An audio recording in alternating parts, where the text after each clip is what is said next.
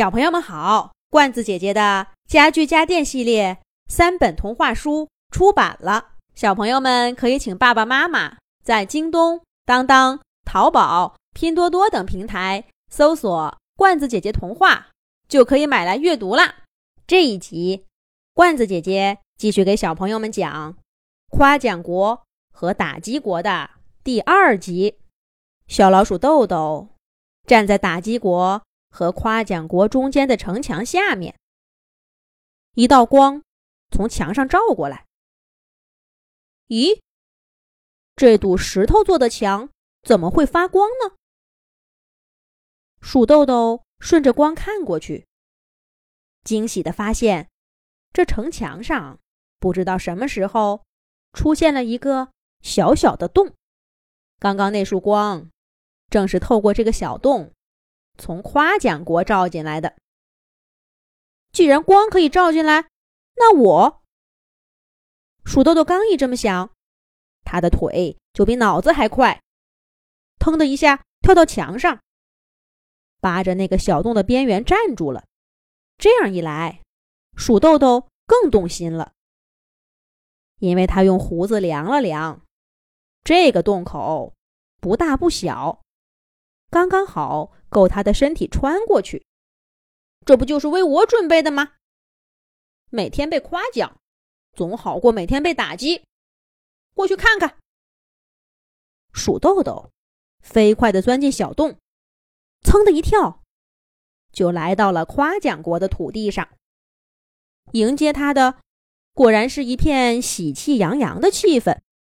这只小老鼠可真漂亮啊！有谁见过这么漂亮的老鼠吗？它的毛发就像绸缎一样光滑，应该说像一只硕大的黑珍珠更贴切。你瞧你，连夸人都这么厉害，真该夸一夸呀！你们看他的眼神，这是一位忧郁的王子吗？连不开心都那么好看。鼠豆豆很快就领略了夸奖国的风范。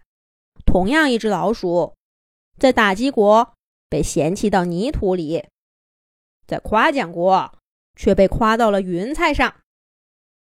它的牙齿是来自远古的水晶，它的耳朵是迷人的弯月牙，它盖的房子是建筑史上不朽的杰作，它调制的食物。是世间少有的美味。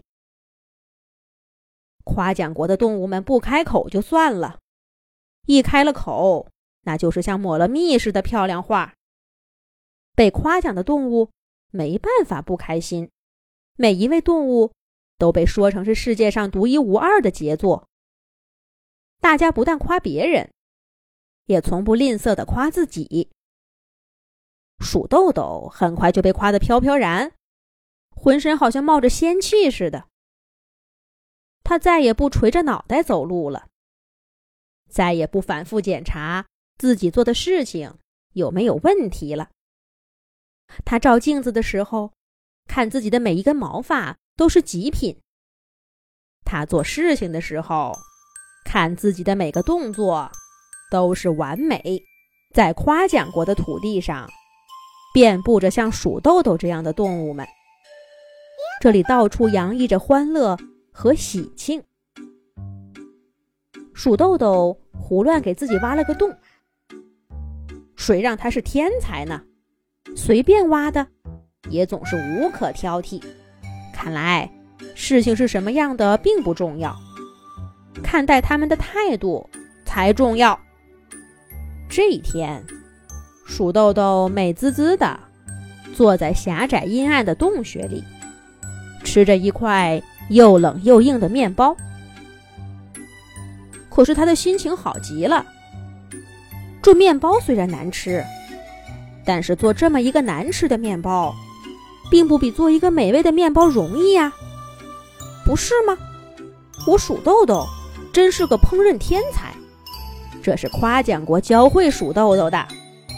无论什么时候，都能找到夸奖自己的理由。可是这一天，天却下起了雨来，又大又密的雨点儿，很快就砸坏了鼠豆豆胡乱挖的洞穴，还把那块小小的、黑黑的面包给冲走了。鼠豆豆站在大雨里，又累又饿，他终于什么都夸不出来了。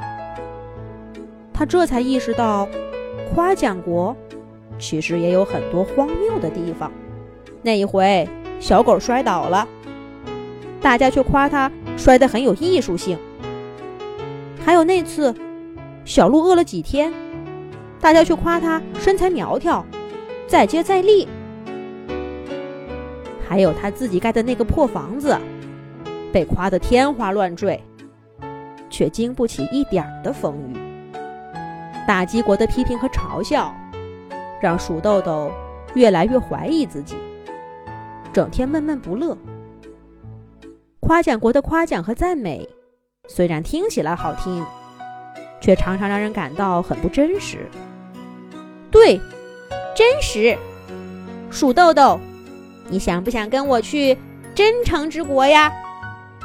一只小兔子，笑眯眯的，拿着一个香喷喷的蛋糕。站在鼠豆豆面前，真诚之国，那里有人会批评我吗？鼠豆豆问道。会有，但大家都是真心的。小兔子回答道。那会有人赞美表扬我吗？鼠豆豆又问道。会有，但也都是真心的。小兔子再次回答道。好，那我跟你去。鼠豆豆接过蛋糕，飞快地跟上小兔子的脚步。在真诚之国，无论批评还是夸奖，都会出于真心。就像这块小小的蛋糕，实实在在的填饱了鼠豆豆的肚子。